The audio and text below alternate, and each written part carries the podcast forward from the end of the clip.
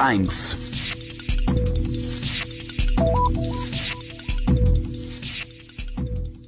Sie ist eine Landesbehörde und kostet den Steuerzahler nix.